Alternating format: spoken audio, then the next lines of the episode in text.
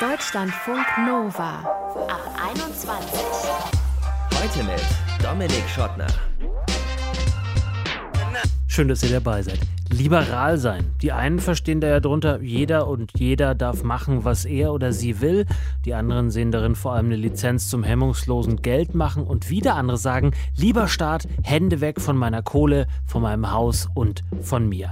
So oder so, die Partei des Liberalismus in Deutschland ist ja die FDP und die war bei der letzten Bundestagswahl vor allem bei jungen WählerInnen ziemlich beliebt, ist deswegen jetzt wahrscheinlich auch Teil der neuen Bundesregierung. Wir gucken in diesem Ab 21 Podcast deswegen mal, was erwarten junge Menschen von den Liberalen und was ist eigentlich ihr Verständnis von Liberalität. Das wollen wir klären mit dem Jugendforscher Simon Schnetzer und mit Lea, die ist nämlich Mitglied der FDP und auch der jungen Liberalen und arbeitet für die FDP FDP-Bundestagsfraktion. Hi Lea. Hallo. Wann hast du dich zum letzten Mal richtig liberal gefühlt? Das ist eine gute Frage. Ich glaube, in letzter Zeit, weil ich, weil ich geimpft bin, fühle ich mich relativ, relativ frei, wenn man das so sagen kann. Aha, interessante ähm, Antwort. Zumindest das, was ich jetzt quasi als Freiheit direkt beschreiben würde nach den vergangenen Monaten die wir so hinter uns haben, ist das, glaube ich, das, wo ich mich derzeit am freisten fühle. Das heißt, liberal ist für dich nur ein anderes Wort für Freiheit oder was ist für dich Liberalität? Unter anderem. Für mich ist Liberalismus quasi, dass wir einen Staat haben, der seinen Bürgern das Leben erleichtert, mhm. um es kurz zu fassen. Mhm. Also quasi, dass der Staat so unkompliziert ist, dass der Bürger ein einfaches Leben hat. Also und sich ohne jeder Staat so verwirklichen. Ohne Staat geht es Meiner Meinung nach nicht. Also es muss einen Staat geben, der, der Grundregeln schafft. Aber innerhalb dieser Grundregeln sollte jeder Mensch frei in seinen Entscheidungen sein, natürlich. Und was sind das ähm, für Grundregeln oder Grundlagen, die der Staat schafft, ohne die es nicht geht? Natürlich erstmal unsere Verfassung, das mhm. ist ja klar. Und dann gehört natürlich auch die Gesetzgebung dazu. Nicht jedes Gesetz ist überflüssig, auch wenn es bestimmt Gesetze gibt, die man hier und da abschaffen kann, worüber man diskutieren kann. Aber grundsätzlich, das ist der Rahmen, der vorgegeben wird. Mhm. Und den gibt es sowohl gesellschaftlich als auch natürlich in der Wirtschaft. Und alles, was da drin passiert, das sollte dann möglichst frei von staatlichen Einflüssen und Eingriffen sein. Mhm. Du warst 2017, hast du dich zum ersten Mal vor der Bundestagswahl mit Politik näher befasst, hast dir die verschiedenen Programme angesehen und warst auch mal kurz bei den Jusos und hast dich da aber nicht zu Hause gefühlt. Was, was hast du gesucht, was du nicht gefunden hast? Ja, das war, wie du schon richtig sagst, 2017 habe ich das erste Mal gewählt. Das kann ich auch sagen. Das war auch tatsächlich, ich habe auch die FDP gewählt. Habe mich dann umgeguckt und gedacht, okay, was, was möchte ich denn jetzt noch machen? Weil alle vier Jahre wählen war für mich irgendwie nicht das, ja, der Sinn dahinter, was verändern zu möchten. Und dann habe ich mich in den Parteien umgeschaut und stand zwischen SPD und FDP und habe dann, glaube ich, eher so aus, naja, das, was so das Umfeld und sowas hergegeben hat, mich für die SPD entschieden. Und nachdem ich mich dann nochmal intensiv damit befasst habe, was ich eigentlich möchte, habe ich mich dann relativ schnell umentschieden. Das war, glaube ich, nicht, also innerhalb von einem Monat war die SPD-Phase wieder vorbei. Das war aber nicht, weil jetzt die SPD was groß falsch gemacht hat, sondern weil ich mich falsch orientiert habe zunächst. Mhm. Okay, aber äh, du hast jetzt schon dein Umfeld angesprochen. Was genau meinst du damit? Wie ist dein Umfeld und Inwiefern hätte dich das eigentlich eher zur SPD getragen? Da ich in Berlin wohne, ist mein Umfeld, würde ich sagen, sehr links-grün geprägt. Dass ich jetzt nicht extreme der linken Ecke verordnet bin und auch nicht extrem in der grünen Ecke, das wusste ich schon, aber ich dachte dadurch eben, okay, das sind so die, die Kreise, in denen sich meine Freunden bewegen. Also war der nächste Schluss für mich nicht, oh, guckst du mal, was die FDP macht, sondern was die SPD macht. Und wie ist es familiär? Also, äh, wie bist du da vorgeprägt? Tatsächlich gar nicht. Also bis zu meiner ersten Bundestagswahl wusste ich nicht, was meine Eltern wählen. Das mhm. haben die auch explizit nicht gewollt, damit ich mich selbst da orientieren kann. Und dass du bei einer alleinerziehenden Mutter im größtenteils aufgewachsen bist, hat da keinen kein Einfluss gehabt darauf? Vielleicht unterschwellig, aber ich habe meine Mutter zumindest nie so erlebt, als wenn wir die typische Arbeiterklasse, die zum Beispiel von der SPD so angesprochen wird. Also meine Mom hat mir eigentlich immer so vermittelt, dass man viel selbst schaffen kann. Also mhm. sie hat sich da komplett alleine immer durch alles durchgekämpft. Und das war auch das, was ich so mitbekommen habe. Ist das für dich auch attraktiv? Dieses Aufstiegsversprechen, was ja so klischeemäßig, aber ja auch durch den jetzt Vorsitzenden der FDP ja auch immer wieder so ein bisschen mantraartig vor sich hergetragen wird, was die äh, Partei so verspricht. Ist das attraktiv für dich? Schon, aber ich würde zumindest da widersprechen, dass ich glaube, dass wir diesen Standpunkt noch nicht 100 Prozent erreicht haben. Also ich glaube nicht, dass wir derzeit an einem Punkt sind, wo jeder das erreichen kann, was er gerne möchte. In der Gesellschaft ähm, meinst du jetzt oder in der In FDP? der Gesellschaft, genau. in der Gesellschaft. Ja. Wie sehr streitest du dich da auch mit deinen Freundinnen aus deinem linksgrünen Umfeld bei solchen Themen? Erstaunlicherweise gar nicht so viel. Also wir haben zwar hier und da auch unterschiedliche Ansichten, das ist völlig klar, aber wenn wir merken, das ist zu aufgehitzt, die Debatte, dann und können wir die auch sehr gut unterbrechen und daran nicht unsere Freundschaft zerbrechen lassen. Jetzt gibt es ja, ich habe schon angefangen, darüber ja sozusagen ein bisschen nachzudenken, was, was ist Liberalität eigentlich? Es gibt ja da verschiedene Begriffe davon, verschiedene Definitionen. Wir wollen ja jetzt nicht politikwissenschaftsmäßig da einsteigen, aber auch die FDP hat ja da verschiedene Strömungen. Wo würdest du dich da verorten? In der wirtschaftsliberalen Ecke, in der neoliberalen Ecke, in der sozialliberalen Ecke? Also ich kenne tatsächlich viele in der Partei, die das überhaupt nicht mögen, dass man das so in Strömungen aufteilt. Der Meinung bin ich nicht. Ich glaube, es gibt wie in jeder Partei auch in der FDP Strömungen. Ich würde mich tatsächlich eher in der sozialliberalen Ecke verordnen, weil für mich vor allen Dingen gesellschaftspolitisch derzeit in Deutschland noch ganz viel Luft nach oben ist, wohingegen ich mit der sozialen Marktwirtschaft, wie wir sie derzeit haben, eigentlich ganz zufrieden bin. Deswegen bin ich da jetzt nicht auf einem extrem wirtschaftsliberalen Trip und sage, da müssen wir jetzt hier einmal komplett alles umkrempeln. Mhm. Aber gesellschaftspolitisch bin ich da eben doch der Meinung und deswegen würde ich mich eher im sozialliberalen Spektrum sehen. Und was heißt das konkret für dich? Was ist Liberalität in der Hinsicht? Naja, grundsätzlich, dass wir auch da individuelle Freiheit haben. Also wir haben, wir sehen es ja jetzt, die Freigabe von Cannabis zum Beispiel. Aber dazu gehört auch die Abschaffung äh, von 219a oder dem Blutspendeverbot also für Homosexuelle. Abtreibe, Abtreibungsparagraph? Genau, der mhm. Werbe, also Werbung ja, für wo man keine Werbung mhm. machen darf. Genau, äh, das Blutspendeverbot für Homosexuelle oder Wahlrecht ab 16. Das sind für mich alles gesellschaftspolitische Themen, die mit Liberalität zu tun haben. Mhm, die es aber auch bei der SPD und den Grünen gibt. Beziehungsweise genau, die sich die dafür auch stark machen. Ne? Also vielleicht genau, die sind definitiv auch einer. Deswegen finde ich, passt die Ampel auch so schön zusammen, in dem Bereich zumindest. Ja, was erhoffst du dir von der? Alles, was ich gerade genannt habe zum Beispiel, das finde ich schon mal ganz super. Ansonsten hoffe ich, dass wir Digitalisierung, da ist die FDP ja, glaube ich, ein bisschen präsenter, dass wir da viel machen können. Hochschulpolitik, elternunabhängiges BAföG, solche Themen. Und ähm, inwiefern glaubst du, wird das noch clashen, dieses Aufstiegsversprechen, das, für das die FDP ja landläufig nach wie vor steht, auch wenn man das natürlich differenziert betrachten muss, und jetzt sowas wie das Megathema Klimakrise, das dem ja so ein Stück weit vielleicht auch entgegensteht. Äh, Stichwort Reisen und natürlich auch so ein bisschen das Wirtschaftswachstum oder generell Wachstum. Inwiefern erwartest du da noch größere Konflikte? Wachstum heißt ja nicht, dass du unendlich Ressourcen verbrauchen musst. Wachstum kann ja zum Beispiel in der Digitalisierung etwas völlig anderes sein, als wir, wir brennen jetzt irgendwie die ganze Kohle weg. Deswegen, also für mich hat Aufstiegsversprechen viel mit Innovation zu tun. Und das ist, glaube ich, auch förderlich im Bereich Klima. Und du glaubst, da wird alles smooth laufen, da werden sich. Natürlich äh wird nicht alles smooth laufen. Nirgendwo in der Politik läuft alles smooth. Da wird es ganz viel Konfliktpotenzial geben. Und das gibt es ja auch jetzt schon. Aber ich bin ziemlich sicher, dass man das irgendwie vereinen kann und auch muss, weil irgendwelche, also es gibt, glaube ich, keine Kuschelkoalition mehr mit zwei Parteien, wo alles klar und easy geregelt werden kann. Das funktioniert, glaube ich, heutzutage einfach nicht mehr. Deswegen müssen wir uns, glaube ich, damit abfinden, dass es immer wieder Konfliktpotenzial gibt, aber wir müssen gucken, dass wir das so gut wie möglich lösen können.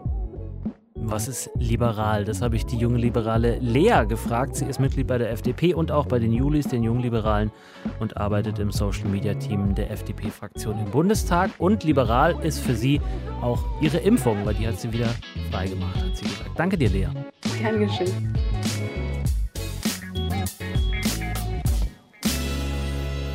Deutschlandfunk Nova.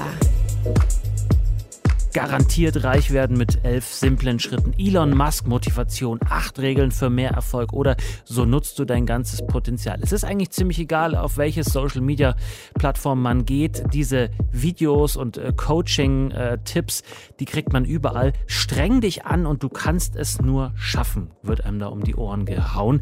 Und das trifft aber auch einen Nerv. Dieses Gefühl, die Zukunft ist irgendwie unsicher, Klimakrise, soziale Krise, da muss man alles selber in die Hand nehmen, um tatsächlich am Ende es irgendwie zu Wohlstand zu bringen. Kann man auch auf die aktuelle Bundestagswahl schauen, die Ergebnisse. Die Partei, die am ehesten für so ein Gedankengut steht, die FDP nämlich, die hat vor allem bei ErstwählerInnen ziemlich gepunktet. Wie eigenverantwortlich und irgendwie liberal junge Menschen wirklich sind, wie sie ticken, das möchte ich jetzt besprechen mit dem Jugendforscher Simon Schnetzer. Der hat nämlich gerade eine neue Studie zur Jugend in Deutschland veröffentlicht. Hi Simon. Hallo Dominik. Wir haben vorhin ja mit Lea gesprochen, die sich als Zitat liberal sieht. Jetzt lassen wir mal die genauere Begriffsdefinition von äh, liberal außen vor. Was habt ihr herausgefunden? Wie tickt ein Mensch, der der FDP nahesteht, ein junger Mensch? Was wir herausgefunden haben, ist, junge Menschen sind keine Ideologiewähler, sondern sie sind Themenwähler. Und insofern, wenn wir schauen, einen Mensch, der liberal tickt, er fühlt sich insbesondere auch den Themen verbunden, die für die eine liberale Partei steht wie zum Beispiel die Freiheit oder auch die Selbstbestimmung. Und ähm, das ist das, äh, womit dann am Ende die FDP verbunden wird oder finden die das auch bei anderen Parteien? Ja, also dieses große Thema, lass uns, gibt uns bitte unsere Freiheiten zurück. Also die Freiheiten wurden ja in unglaublicher Art und Weise eingeschränkt. Freiheitsrechte, Bewegungsrechte, Reiserecht, Versammlungsrecht, also Freiheiten. In der Pandemie meinst du jetzt? In der Corona-Pandemie. Unter dem Vorzeichen stehen ja auch diese Popularitätsanstieg der FDP schon auch. Also das Thema Freiheit war ein ganz großes, aber eben nicht nur Freiheit, sondern auch das Thema Zukunft, eine lebenswerte Zukunft und eine lebenswerte Zukunft in Wohlstand. Und mit Wohlstand sind wir bei diesem Finanzwirtschaftsthema, wofür die FDP eben auch sehr viel Zuspruch bekommt und auch als kompetent wahrgenommen wird. Und wird da auch gesagt, das kann die und nur die Partei oder die können das am besten und meine Güte, ja Gott, die Grünen, die können das irgendwie auch und die SPD, ja gut, wenn man sie trägt, dann schafft sie das auch. Es gibt nicht ein, das kann die und nur die, weil die Vorstellung davon, was ein gutes Wirtschaftssystem ist, die gehen ja ziemlich stark auseinander, diese Vorstellungen. Und die einen sagen, ein gutes Wirtschaftssystem muss ökologisch und sozial sein. Und die nächsten sagen, äh, wir müssen aber das Thema Inflation bändigen. Und also wenn ich jetzt drauf schaue, wir haben ja genau die Menschen uns rausgesucht, die eben FDP-Anhängerinnen sind und die größten Sorgen wirtschaftlich, gesellschaftlich von den FDP-AnhängerInnen. Und ich sage Anhänger, weil wir eben auch 14- bis 17-Jährige und auch ausländische Mitbürger mit einbegriffen haben. Die größte Sorge von denen sind, Inflation mit 58 Prozent an erster Stelle. Mhm. Dann gefolgt von Zusammenbruch des Rentensystems und erst an dritter Stelle kommt bei denen, was sonst an erster Stelle kommt, mit 45 Prozent das Thema Klimawandel. Das finde ich ja erstaunlich, dass die sich mit ähm, 14 bis 17 äh, schon Gedanken über Inflation und Rente machen. Wenn ich mich an das Alter bei mir erinnere, ich weiß nicht mal, ob ich das buchstabieren konnte damals, Inflation, geschweige denn wusste, was das ist. Wie erklärst du dir das? Also bis 2015 hatten junge Menschen das Gefühl, so Leben in Wohlstand, die Zukunft in Deutschland ist safe. Dann kam dieses Thema mit Einwanderungswelle, da waren viele verunsichert, wow, das, was global passiert, betrifft uns auch. Dann mit Fridays for Future kam Klima 2019 ganz hoch auf die Agenda. Und jetzt mit der Corona-Pandemie haben ganz viele Familien erlebt, wie Wohlstand plötzlich gar nicht mehr sicher ist. Junge Menschen mussten ihre Wohnungen aufgeben, weil sie sich nur mit ihrem Nebenjob leisten konnten. Und es haben ganz viele aufgrund von Kurzarbeit, Kündigung, anderen Erfahrungen merken müssen, ähm, Geld ist total wichtig insbesondere wenn ich merke, dass es nicht mehr selbstverständlich ist, dass bestimmte Einkommenshöhen gegeben sind. Dann kommt jetzt dazu, dass äh, auf dem Sparkonto man gar keine Zinsen mehr bekommt, sondern sogar noch Strafzinsen zahlen muss dafür, dass das Geld dort liegt. Und diese Erfahrung, dass eben Geld und eine Absicherung für die Zukunft so unsicher sind, das landet direkt bei jungen Menschen und die Gefahr oder die Angst ist noch größer, weil das Bildungssystem tut ja nichts, um junge Menschen darauf vorzubereiten. Das heißt, unter dieser Ungewissheit und Unsicherheit ist diese Angst noch mal größer, als wenn wir dafür gebildet, qualifiziert werden würden. Dieser Wunsch nach finanziellem Wohlstand und dann, dann natürlich auch die Sorge davor, dass es nicht so kommen wird. Hat die was zu tun mit dem sozialen Hintergrund, dem man entstammt? Also ist die umso größer zum Beispiel, je mehr Kapital man mitbringt oder ist es genau umgekehrt? Also wenn ich schaue, was für einen Hintergrund denn die AnhängerInnen der FDP haben, dann haben wir besonders viele mit Abitur und mit Hochschulabschluss.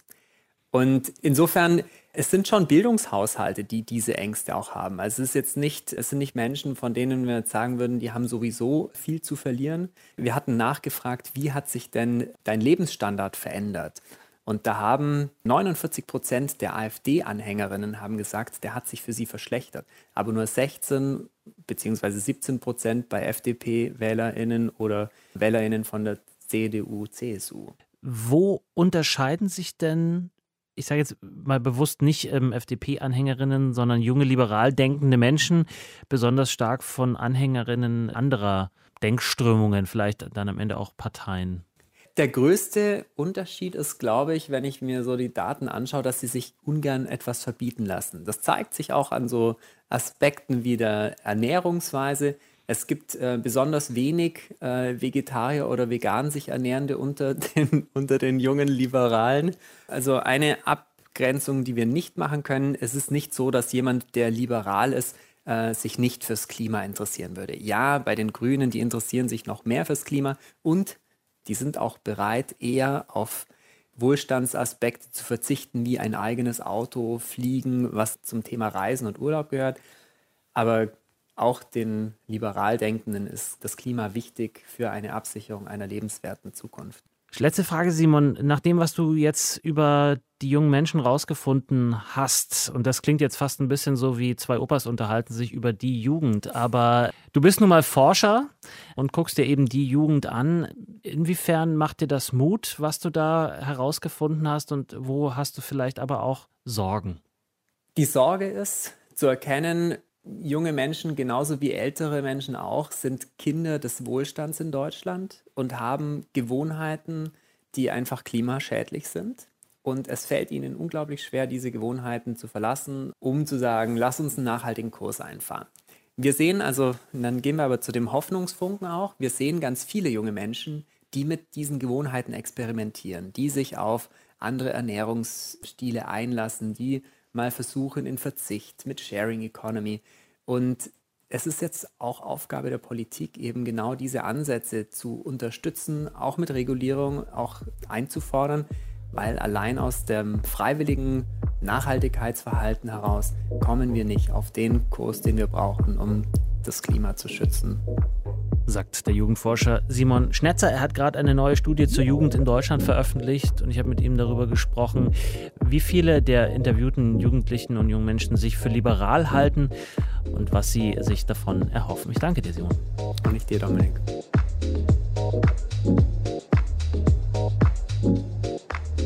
Deutschlandfunk Nova. So, und jetzt Einladung an euch. Fühlt euch doch so frei und schickt uns, was ihr mit Liberalismus verbindet. Sind es französische Zigaretten, die ihr an der Atlantikküste raucht? Oder ist es, wenn ihr eure Sexualität frei ausleben könnt? Oder habt ihr bei Liberalismus gleich so eine ausgefeilte Gesellschafts- und Staatstheorie im Kopf? Schreibt uns mail at deutschlandfunknova.de oder per Sprach- oder Textnachricht bei WhatsApp 0160 9136 0852. Ich bin Dominik Schottner, danke fürs Zuhören, bleibt gesund und geschmeidig. Ciao. Deutschlandfunk Nova ab 21. 21. Die Podcasts jederzeit auch auf deutschlandfunknova.de.